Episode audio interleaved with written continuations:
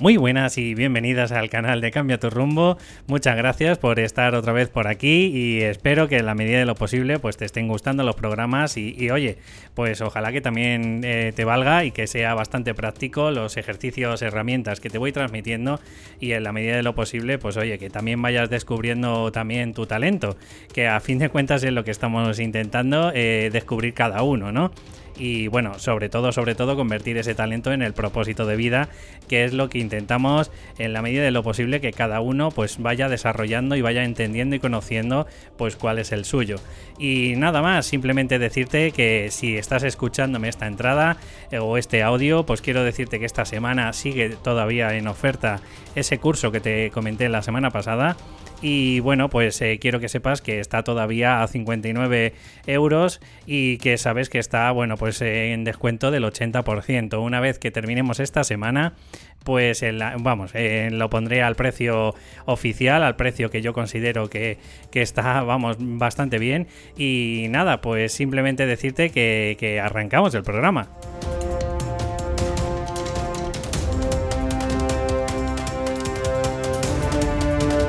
buenas otra vez por aquí y ya sabes que me acompaña Paulina Cierlica, que es escritora de dos libros y bueno, pues a la vez también está desarrollando su nueva novela. Muy buenas, Paulina. Hola, ¿qué tal? Pues bien, hoy quería traer un programa que, a ver, a priori no parece del tema del talento, pero ya verás como al final, eh, a medida que lo vayamos desgranando, eh, averiguarán y entenderán que, sí tiene que ver mucho. Y hoy quiero traer el, el concepto de auténtica felicidad. ¿Qué opinas de él? Uh, pues qué profundo, ¿no?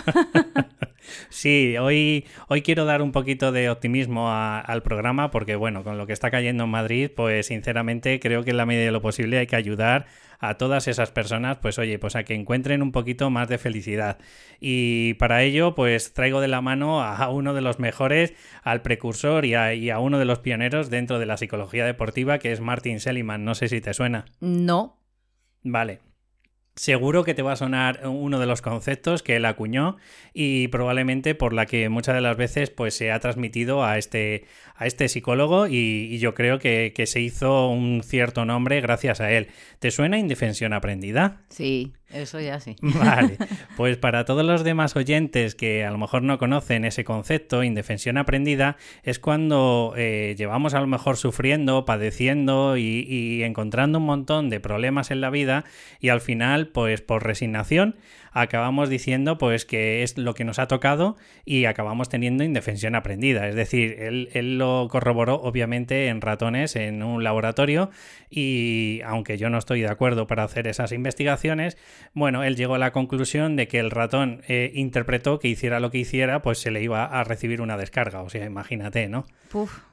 Bueno, eh, dejando este, este, tema aparte, eh, gracias a, bueno, no gracias a esos animales, obviamente, sino gracias al concepto, pues entendió que, que la gente ocurre exactamente lo mismo. Es decir, que por ciertas, pues a lo mejor eh, sucesos que nos han ocurrido o, conceptos o, bueno, el contexto en el que estamos, pues muchas de las veces acabamos eh, resignándonos a las cosas y acabamos un poco, eh, a lo mejor no mentalmente, o sea, es decir, que si lo razona la persona, pues seguro que te dice que hace todo lo posible, pero a nivel subconsciente es como si tirábamos la toalla. Hmm, es lo que te iba a decir, es como tirar la toalla, ¿no? Hmm. Hmm. Pues gracias a Dios, este hombre, bueno, no gracias a Dios, o sea, quiero decir, además de, lo que estuvo, eh, bueno, que entendió y aprendió de la indefensión aprendida, eh, bueno, pues estuvo dando bastantes tumbos en su vida y fíjate, para que te hagas una idea de hasta qué punto ha llegado este hombre a la cúspide, ¿no? Que en 1998 fue el presidente del APA. Ah, pues mira que por cierto a ti te viene muy bien. Y para todos los oyentes que no saben lo que es el APA, bueno, pues es la Asociación de Psicólogos Americanos y que, bueno, pues esa, mm, pues muchas de las veces, pues es lo que determinan, eh, pues el que está catalogado, por ejemplo, una enfermedad psicológica o no, por ejemplo, esquizofrenia, ¿vale?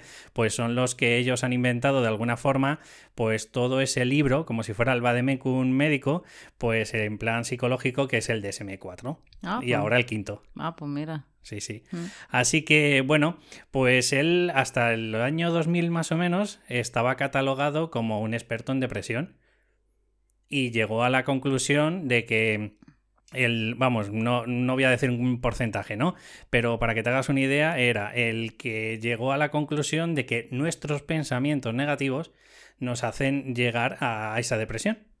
Sí, es como una pescadilla que se muerde la cola, ¿no? Me imagino un poco. Como que mejor te sientes mal, tienes pensamientos mm, negativos, eh, te hacen sentirte todavía peor y sigues teniendo pensamientos negativos y así hasta que llegas a la depresión, ¿no? Eso es.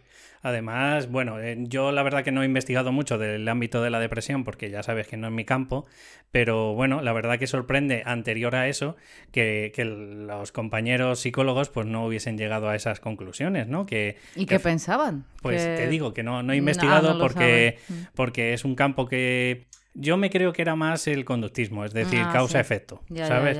Eh, bueno, pero esto sigue siendo causa-efecto, es decir, tus pensamientos son los que están haciendo que tengas esa depresión, ¿no? Hmm. Pero bueno, gracias al año 2000 más o menos, empezó a acuñar eh, pues todo lo que tenía que ver con la psicología positiva y dio un vuelco completamente su vida, o sea, de estar con expertos eh, y con pacientes que tenían que ver con depresión pues de la noche a la mañana, no lo sé, no sé más de su vida en ese aspecto, pero sí sé que gracias en el año 2000, pues cambió, extrapoló completamente toda su carrera. Es decir, que ¿De qué se ocupó a partir de, ahí? Optimismo y felicidad. Hombre, no me extraña, tantos años con los depresivos, el pobre hombre habrá dicho, mira, o cambio de tercio o acabo igual.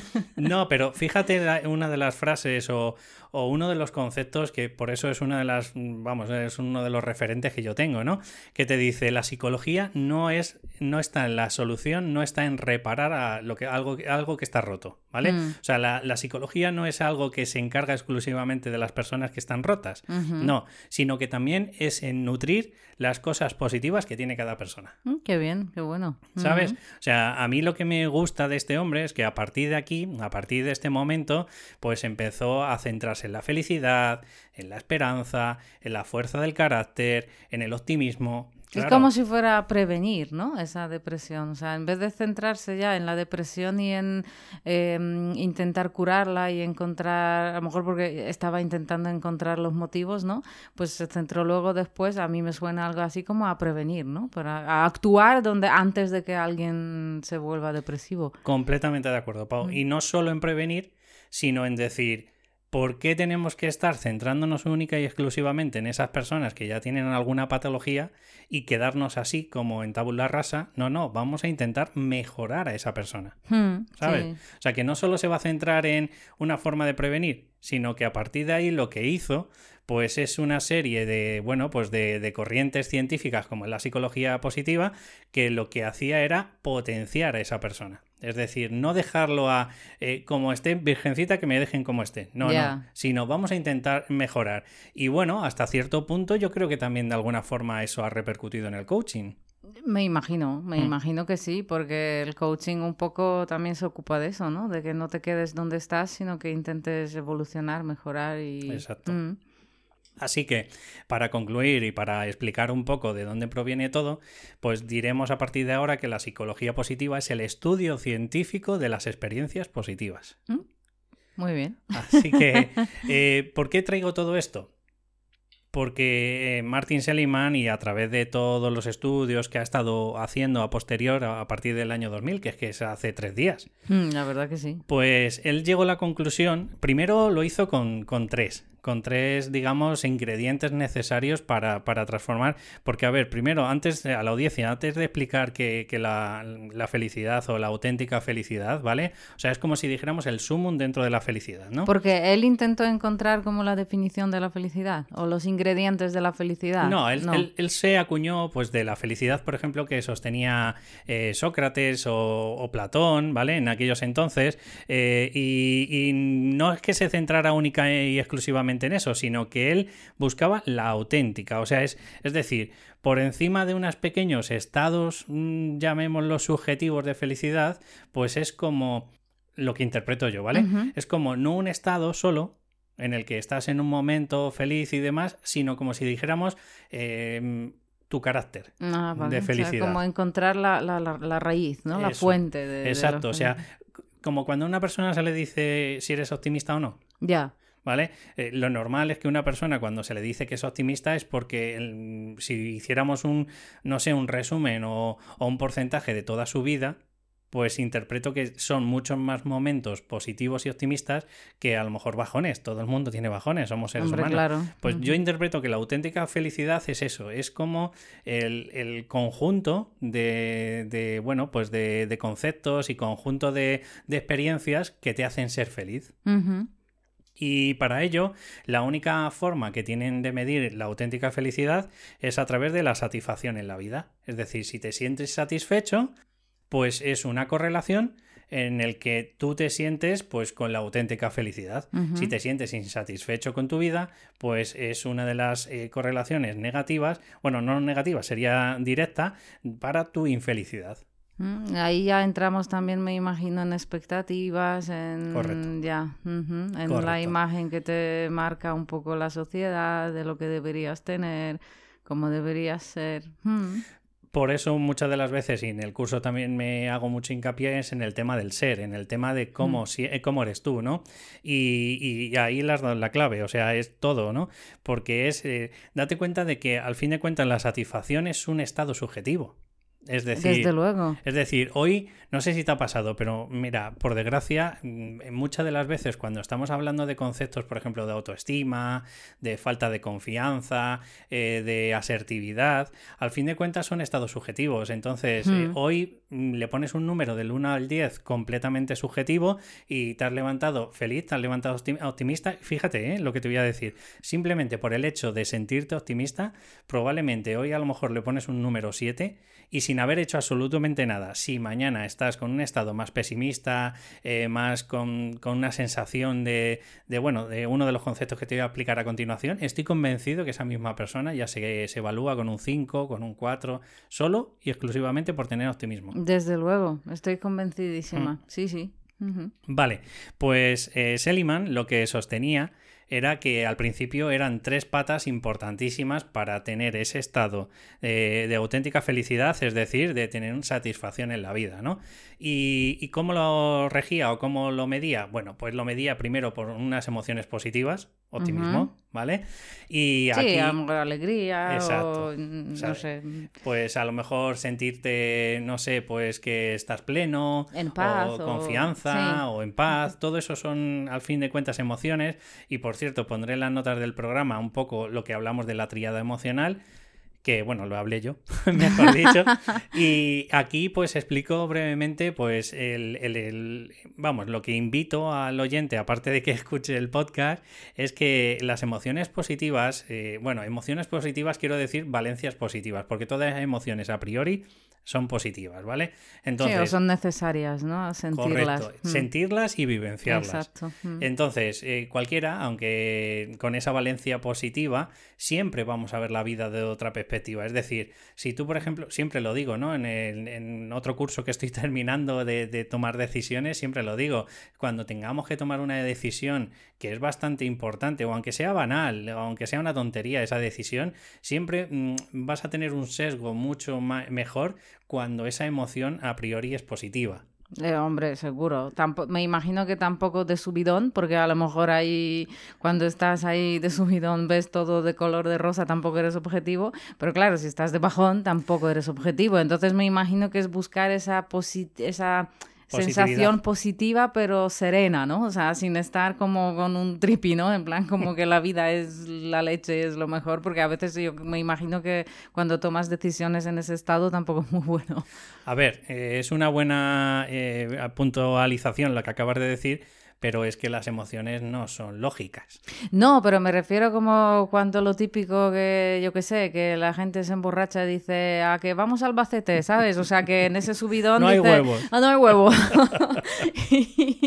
Entonces me refiero a eso, que al final, hombre, que ni tanto ni tampoco, ¿no? Correcto. O sea, lo suyo, a ver, si es una mm, toma de decisiones que tienes que tomar importante, eh, obviamente la tienes que sopesar. ¿Y cómo la sopesas? Pues obviamente con todos los conceptos eh, pues lógicos, eh, pues pros y contras, todas esas herramientas típicas que, se suelen hacer dentro de, de una toma de decisiones. Pero fíjate, a pesar de esa mm, medición de esos pros y esos contras que ya los has nivelado, ya has, has llegado a una conclusión, cuando tienes una emoción con valencia negativa, como puede ser, por ejemplo, sentirte fracasado, ¿vale? O fracaso, o, odio, o culpa, o lo que sea, siempre siempre suele tener un, sesgo bastante negativo que suele ser normalmente de miedo, del easy, easy. Seguro. ¿Sabes? Mm. Y sin embargo, con esa valencia positiva, pues muchas de las veces no sé, llámalo eh, coraje, llámalo valentía, llámalo lo que sea, pero siempre tienes ese puntito o ese plus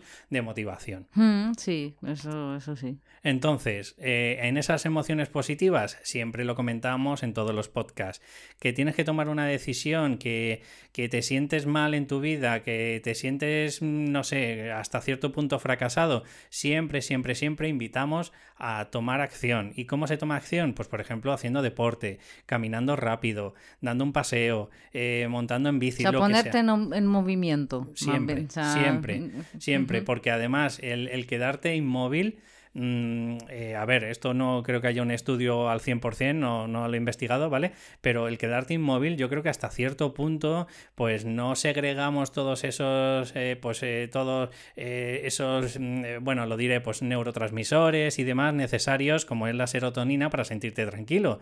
es muy raro, a no ser que hagas meditación o demás. Pero fíjate, para mí, la meditación es una forma de acción eh, estando quieto. ¿no? Sí, sí, sí, sí, porque también cambias eh, tu estado mental, ¿no? Con la meditación. Mm. Exacto. Entonces, bueno, mi propuesta es eso. La primera pata, eh, las emociones positiva. Vamos a por la segunda de las patas o el segundo ingrediente que decía Seliman y cómo podríamos conseguir esa auténtica felicidad. Y para él, obviamente, por eso es una de las causas por lo que la he traído a este, a este podcast, es el compromiso.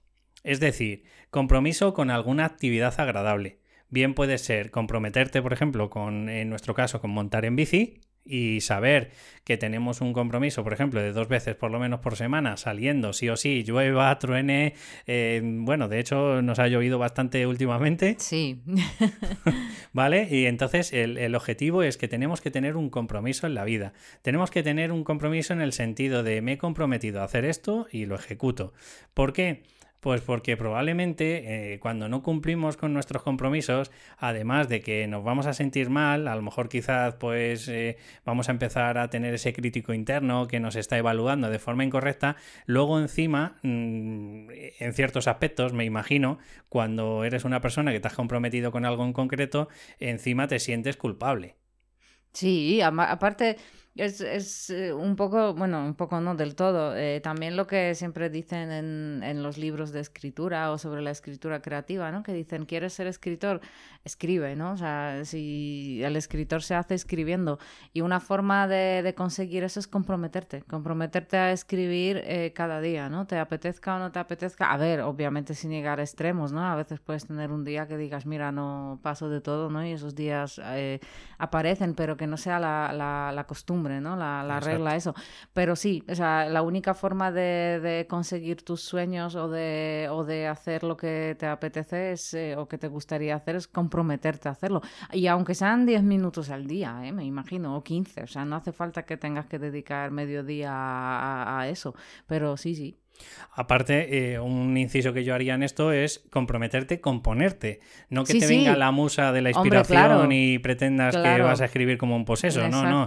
Simplemente el compromiso es de yo me siento, eh, hago, pues si tengo algún ejercicio que tengo para a lo mejor desarrollar un poco esa creatividad y si no me viene, no pasa nada. Ya está, ya te has comprometido. Es como eh, nosotros cuando salimos con la bici, pues hay días que, tenemos una caraja increíble y, y vamos más despacio y hacemos menos kilómetros y hay días que, bueno, bueno, pues que hacemos más, exacto. Pero al final es lo que decías tú también en lo de ponerte en movimiento aunque vayas más despacio y te dé pereza al principio y porque tampoco se trata ahí de competir, ¿no? Con nadie, pero vuelves con otro humor, mm. vuelves con otro estado de ánimo, eso siempre. Yo, yo lo tengo también comprobadísimo, que mm. a mí la bici me pone de buen humor. a mí también. Y el último de, de, los primeros, digamos como si dijéramos el primer nivel, ¿no? O sea, él llegó a la conclusión de que había tres y luego pues lo amplió a cinco, ¿no? Pero bueno, el tercero es el sentido o propósito de lo que hacemos.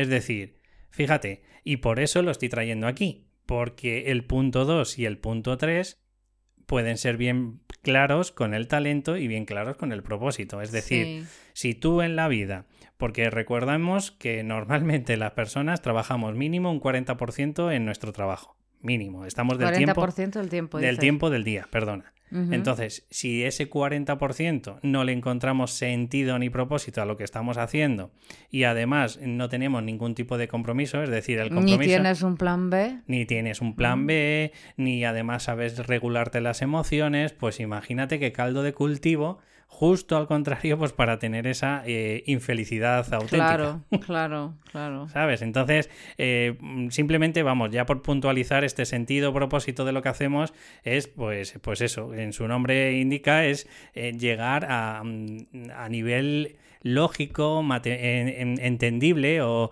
o, no sé cómo expresarlo de otra forma, que la persona conciba que lo que está haciendo pues de alguna forma le produce satisfacción. Es decir, eh, no sé, me lo estoy inventando. Si tu trabajo, pongamos, es mero administrativo y no le encuentras nada de sentido porque lo único que estás viendo es formularios eh, y algún tipo de archivo PDF que lo único que haces es imprimir no sé qué, no sé cuánto, y no encuentras, o sea, no sabes ni, ni qué hace eso, ni de quién viene, ni a dónde va, pues claro, esa persona mm, no va a encontrar ningún tipo de sentido. Sin mm. embargo, fíjate, aunque sea mucho más mecánico eh, un conductor de ambulancias, pues oye, pues el tío está con su ambulancia conduciendo y tal, y en el momento que hay algún problema, pues oye, pues está dándole pues esa reanimación, está no sé cuándo, pues me vas a decir cuál es la diferencia entre el sentido del segundo y el sentido del primero. Hombre, está claro.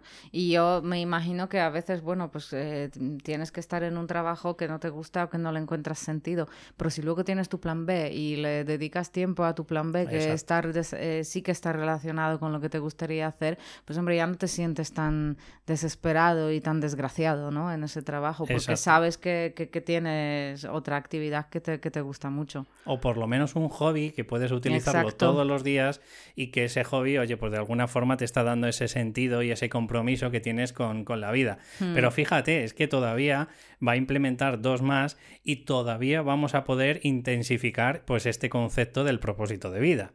Porque en la cuarta que él mete para, para generar este o aumentar esta satisfacción, obviamente son las relaciones positivas, es decir, tener gente a tu lado pues que de alguna forma te está dando ese positivismo, te está alientando a que hagas cosas, a que, bueno, pues que no te corte las alas de alguna forma, ¿no? Y esto obviamente pues no tiene nada que ver con el propósito de vida, pero la quinta y última sí, porque tiene que ver con los logros. ¿Y qué dice? Pues eh, vamos, es que como su nombre indica, las personas que consiguen logros, por muy pequeños que sean, o sea, por imagínate que tú dices, me he hecho un curso de, no sé, de 15 días o un fin de semana y he hecho no sé cuánto. Pues como esa persona eh, concibe que ha conseguido un logro más, es como si hubiese subido un escañón, o sea, un peldaño más en su vida, pues es una satisfacción subjetiva interna, ¿vale? De, oye, pues que me siento más orgulloso sobre mí mismo. Pero claro, si somos las personas que nos centramos en ese trabajo que constantemente estamos haciendo, eh, que no nos satisface. Luego llegas a casa y te pones a ver pues esas series o esas películas para un poco eh, mm, inhibirte, ¿no? De, lo que te ha ocurrido en la vida. O peor aún, las noticias que ya te rematan, esos pensamientos positivos ya vamos, te rematan ahí. Exacto. Y si luego encima no haces deporte, no tienes ninguna actividad y no tienes esa sensación subjetiva de que, oye, pues vas progresando en tu vida, ya te digo, eh, mm, quitando los videojuegos, pero, pero para que la gente o el que nos esté escuchando es algo así parecido, ¿no? Son como los niveles de, un videojuego. Si tú vas teniendo la sensación de que llevas 10 años en el nivel 1, pues probablemente eh, estamos hablando de que esa persona no se va a sentir feliz. No, desde luego que no. Y pienso, cuando hablabas de los logros, yo pensé también que no nos enseñan a, fijarnos en nuestros logros. Eh, creo que también ahí está el problema, que no, no, solo consideramos un logro algo súper grande. Eh, y, y, no siempre, porque muchas veces, aunque sea algo grande, aunque alguien consiga algo importante, tendemos a, quitarle importancia a nuestros logros. Y, eso yo creo que, bueno, pues que eh, deberíamos cambiar, ¿no? También. O, que a veces pensamos que el logro tiene que ser algo lo que, lo que la sociedad te dice que es un logro, mm. ¿no? En plan, no sé, pues ganar un montón de dinero o tener un trabajo súper estable. O... Puede ser un logro para ti, claro, si, si de verdad lo quieres, pero no sé, para mí puede ser un logro, bueno, depende, mm, no sé, una cosa mucho más pequeña, ¿no? A lo mejor para una persona depresiva un logro es levantarse de la cama. y es un logro, y es un logro que, o que se ha duchado, que hoy se ha duchado, ¿no? O para otra persona que a lo mejor en estos momentos con la que está cayendo, pues no tiene trabajo, a lo mejor un logro es coger y decir, pues he imprimido 200 currículum y lo he mandado a toda la gente que conozco. Por ejemplo por ejemplo. ¿Sabes? Y, o por ejemplo, en nuestro caso, que sabes que nos apasionan los animales, oye, pues el haber salvado a una gata y casi a un gato, pues para nosotros es un logro increíble. A lo mejor para otra persona, pues, pues quizás no. Mm. Pero en este caso, como es algo subjetivo, pues eso es lo que nos produce auténtica felicidad. Mm, sí. Pues en un principio esto era todo lo que quería transmitir hoy en el podcast, o sea, quería hablar de la auténtica felicidad. Y nada, pues como siempre, pues te estoy comentando que en la medida de lo posible, aunque bueno, ahora le daré el último minutillo a Paulina por si quiere comentar algo más, pero bueno, simplemente agradecerte y decirte que oye, que muchas gracias por estar aquí, por darme la oportunidad, que ya nos estamos acercando ya a esos 140 podcasts y que en la medida de lo posible, oye, pues si te ha gustado la información que te he transmitido, pues ya sabes que me tienes que, bueno, me tienes no, que si te apetece, pues me, nos podrías poner un me gusta, un comentario y así pues nos seguirá ayudando a ir subiendo el programa. Paulina, no sé si te apetece decir algo más o para cerrar el programa. Pues no lo sé, creo que no. Que pienso que también la auténtica felicidad es eh, como estar en paz con lo que te está pasando aquí y ahora. Pero eso yo creo que ya tema para otro programa. Hmm. Como aceptar tus circunstancias, que no significa resignarse, ojo, hmm. ¿eh? Que entre resignarse a aceptar lo que, lo que hay, eh, pero te digo, eso ya es para hablar más, Pues nada, un día si quieres podemos apuntar la diferencia hmm. entre resignarse y aceptar la situación. Pues mira, por ejemplo. Pues guay. Pues nada, Paulina, que muchas gracias. A ti. Y nada, pues en el próximo programa pues seguiremos contando más conceptos. Hasta luego.